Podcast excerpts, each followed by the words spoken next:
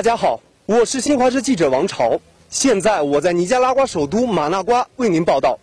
现在是尼加拉瓜当地时间二零二一年十二月三十一日的中午，也就是北京时间二零二二年一月一日的凌晨。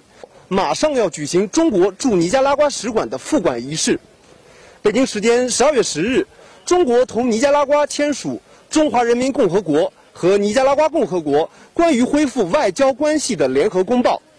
中华人民共和国和尼加拉瓜共和国根据两国人民的利益和愿望，决定自公报签署之日起，相互承认并恢复大使级外交关系。